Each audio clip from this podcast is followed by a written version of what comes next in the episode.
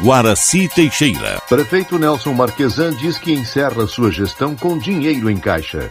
Governo federal eleva salário mínimo a R$ 1.100 a partir de janeiro. Ásia e Oceania recebem 2021 em meio a restrições da pandemia.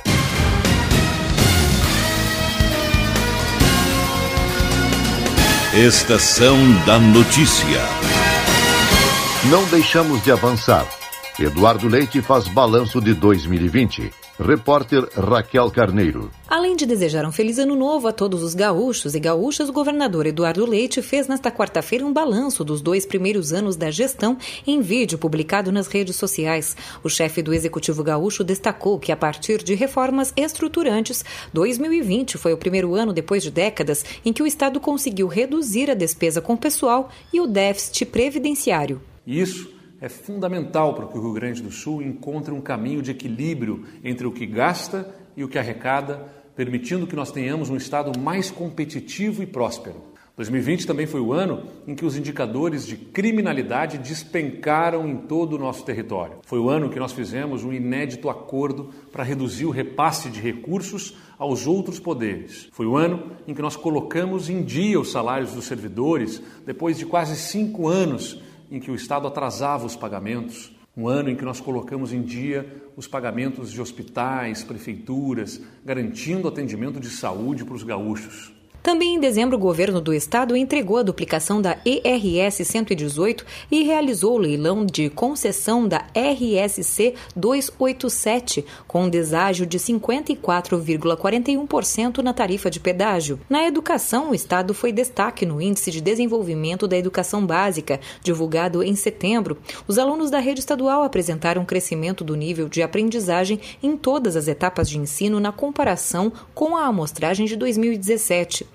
Eduardo Leite também destacou o processo de redução da carga tributária com o fim do imposto de fronteira, além do processo de aceleração de privatizações como a da CEE.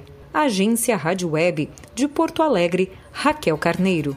O prefeito de Porto Alegre, Nelson Marquesan Júnior, fez uma live com o balanço da sua gestão que se encerrará nesta sexta-feira, dizendo que a prefeitura encerrou o ano com 201 milhões de reais em caixa, um valor maior desde o ano de 2016, ainda na gestão de José Fortunati. Marquesan ressaltou que o município ainda teve um déficit de 408 milhões, mas que pela primeira vez no ano encerrou com o caixa um pouco mais cheio. O prefeito eleito Sebastião Melo tomará posse nesta sexta-feira. O corpo de um jovem de 19 anos foi encontrado no rio Caí ao meio-dia desta quinta-feira. Leonardo da Silva Trindade se afogou na localidade de Arroio do Ouro, em Vale Real. É a quarta morte do tipo na região no mês de dezembro. O resgate foi feito por três mergulhadores do Corpo de Bombeiros Voluntários de São Sebastião do Caí, em apoio aos bombeiros voluntários de Bom Princípio. Segundo Anderson Josiel da Rosa, comandante dos bombeiros de São Sebastião do Caí, Trindade acabou se afogando em um poço de cinco metros e meio de profundidade. Aos bombeiros, o pai da vítima relatou que ele foi até o local para pagar uma promessa. O familiar tentou resgatá-lo quando viu que ele estava se afogando, mas não teve sucesso. Trindade era natural da fronteira, mas morava em Antônio Prado, na Serra. A Secretaria Estadual da Saúde do Rio Grande do Sul registrou 207 surtos por Covid-19 ativos na última semana, uma redução de 7 em comparação à semana anterior. O Estado vinha de uma alta por sete semanas consecutivas de ocorrências do tipo. Os surtos notificados em instituições de idosos representaram 51,4% do total. Ainda segundo o boletim epidemiológico da pasta, já foram encerrados 631 surtos. Caxias do Sul, na Serra Gaúcha, é a cidade com mais surtos em investigação, totalizando 23. Porto Alegre tem 19 e também chamam a atenção Santa Rosa, na região noroeste, com 10, e Montenegro, no Vale do Caí, com 9.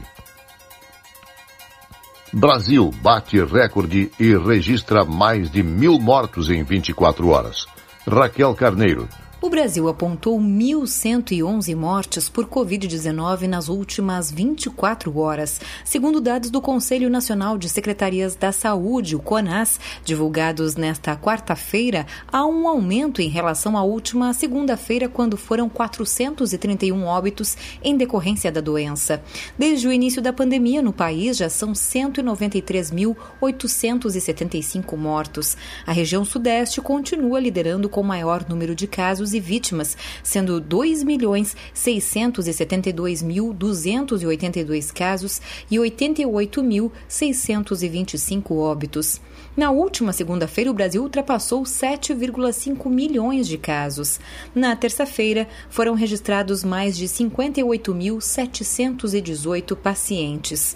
Além da região Sudeste, Nordeste e região Sul do país, lideram com maior número de casos e vítimas. Agência Rádio Web de Porto Alegre, Raquel Carneiro.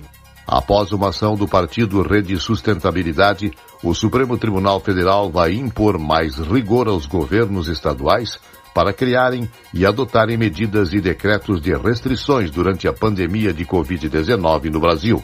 Segundo o ministro Luiz Fux, ainda há um número altíssimo de casos de coronavírus no país e a população não está respeitando as restrições impostas pelos governadores dos estados. Muitas festas clandestinas e aglomerações em espaços públicos têm sido registradas no último mês, principalmente no recesso entre Natal e Ano Novo. Novas unidades federativas prorrogam estado de calamidade pública. Repórter Alexandra Fiore. O estado de calamidade pública financeira no Rio de Janeiro foi prorrogado até 31 de dezembro de 2021 pelo governador em exercício Cláudio Castro. Com a deliberação, sobe para nove o número de unidades federativas que decidiram estender a medida por conta da pandemia da Covid-19. Além do Rio, já anunciaram a prorrogação Minas Gerais, Pernambuco, Piauí, Roraima, Paraná, Rondônia, Tocantins e Distrito Federal. A maioria dos estados estendeu o decreto de calamidade até julho de 2021, com exceção do Rio de Janeiro e de Roraima, que deliberou por mais 90 dias. A ampliação do prazo permite que os governos possam não atender aos limites de endividamento e aumentar os gastos com pessoal exigidos pela Lei de Responsabilidade Fiscal. No início de dezembro, 17 governadores enviaram um ofício ao presidente Jair Bolsonaro, no qual pediam que o governo federal prorrogasse o estado de calamidade por seis meses. O decreto atual proposto por Bolsonaro e aprovado pelo Congresso, vigora até 31 de dezembro. O presidente da Câmara, Rodrigo Maia, reforçou em publicação no Twitter que não vai trabalhar pela extensão do estado de calamidade. Contudo, ele pediu esforço do Congresso para que, em janeiro, aprovem a PEC emergencial que regulamenta o teto de gastos e abre espaço fiscal. Agência Rádio Web de Brasília, Alexandra Fiore. Aprovada pelo governo a medida constitucional que aumentará o salário mínimo de R$ 1.045 para R$ 1.100. Detalhes com Wellington Mesquita. O presidente Jair Bolsonaro anunciou nesta quarta-feira o valor do salário mínimo, que entrará em vigor a partir do primeiro dia do ano, de R$ 1.045 para R$ 1.100. O novo valor, anunciado pela rede social Twitter, foi calculado levando em conta apenas a variação da inflação. Também pelas redes sociais, a presidente nacional do PT, senadora Gleisi Hoffmann, disse que o valor anunciado não traz aumento real para o trabalhador e cobre apenas as perdas inflacionárias. O valor do salário mínimo é aplicável a todos os trabalhadores do setor público, privado e também para as aposentadorias e pensões. Estima-se que o salário mínimo sirva como referência para 49 milhões de trabalhadores. Também nesta quarta-feira, durante visita à Praia Grande, no litoral paulista, Bolsonaro descartou a renovação do auxílio emergencial. Agência Rádio Web de São Paulo, Wellington Mesquita. O prazo para apostar na Mega Sena da Virada terminou nesta quinta-feira, às 5 da tarde, no horário de Brasília. Já o sorteio será logo mais às 8 horas da noite.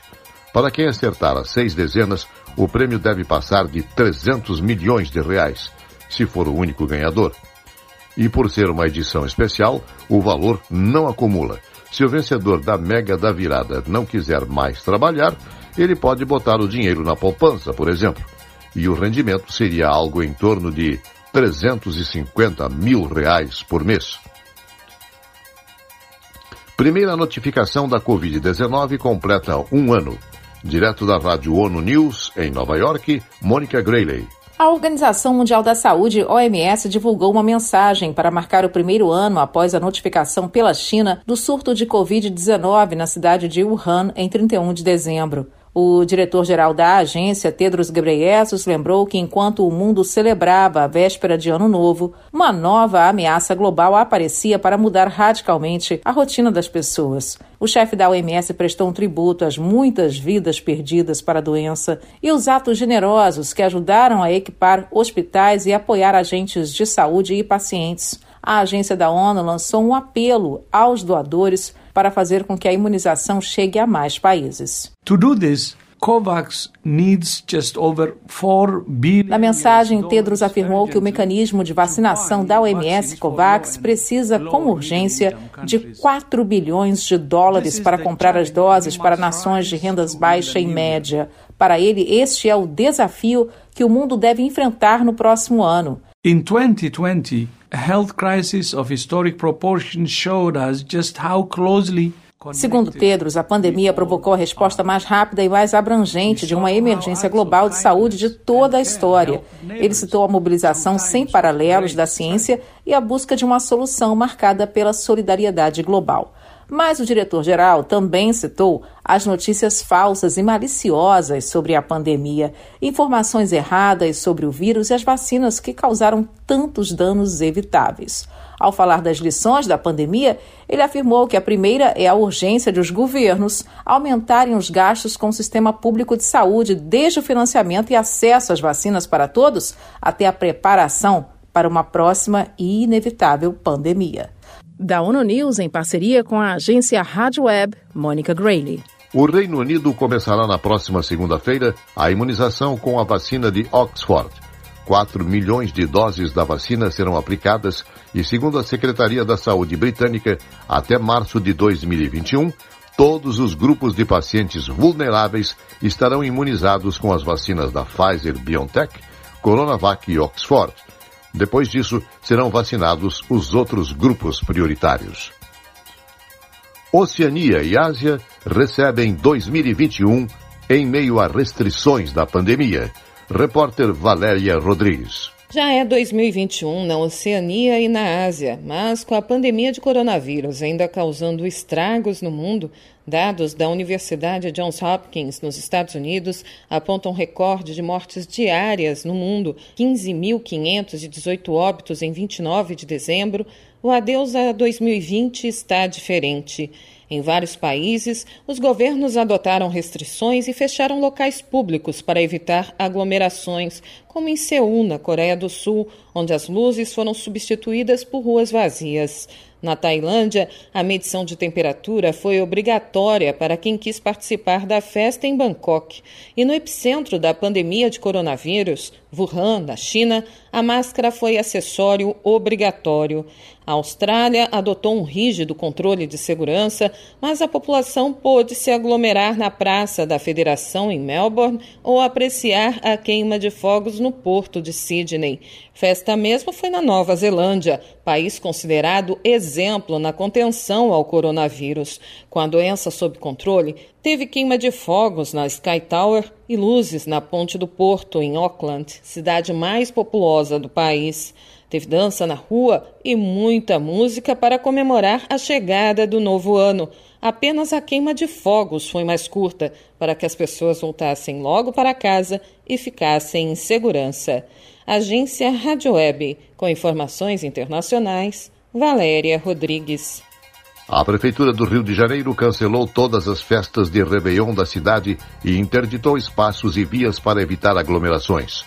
Os tradicionais fogos de artifício de Copacabana foram cancelados e os moradores do Leme e do Recreio dos Bandeirantes só poderão entrar nos bairros mostrando um comprovante de residência e quem for turista terá que apresentar um comprovante para poder entrar e sair destes e outros bairros cariocas.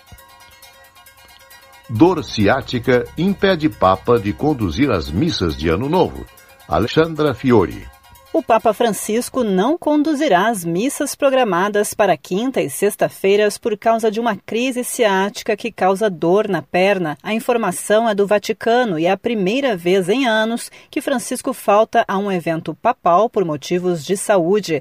A missa da véspera de fim de ano será dirigida pelo cardeal Giovanni Battista Re e a missa de sexta-feira será celebrada pelo cardeal Pietro Parolin, secretário de Estado do Vaticano. O Papa sofre de dor ciática, que irradia a parte inferior das costas ao longo do nervo ciático até a parte inferior do corpo, atingindo a perna direita. Francisco completou 84 anos neste mês. Agência Rádio Web com informações internacionais, Alexandra Fiore. Pela minha voz, além das vozes de Rogério Barbosa e Jéssica de Grande, você soube o que aconteceu no Rio Grande do Sul, no Brasil e no mundo em 2020. Porém, isso não seria possível se não fosse o trabalho de Janaína Sá Brito, redatora deste jornal. Apesar de ter sido um ano atípico e conturbado no mundo inteiro, queremos reforçar para 2021 o compromisso que temos com você, que nos acompanha, de buscar sempre o equilíbrio e a correção para ajudar o ouvinte internauta a entender o que acontece à sua volta. Desta vez, provavelmente, não será possível pular as sete ondas, pois a recomendação é comemorar a chegada de 2021 em casa. Mas os pedidos podem ser feitos de qualquer lugar. Basta ter energias positivas para receber o ano novo. Que 2021 seja cheio de vacinas, esperanças, reencontros e boas notícias. Boa noite e feliz ano novo.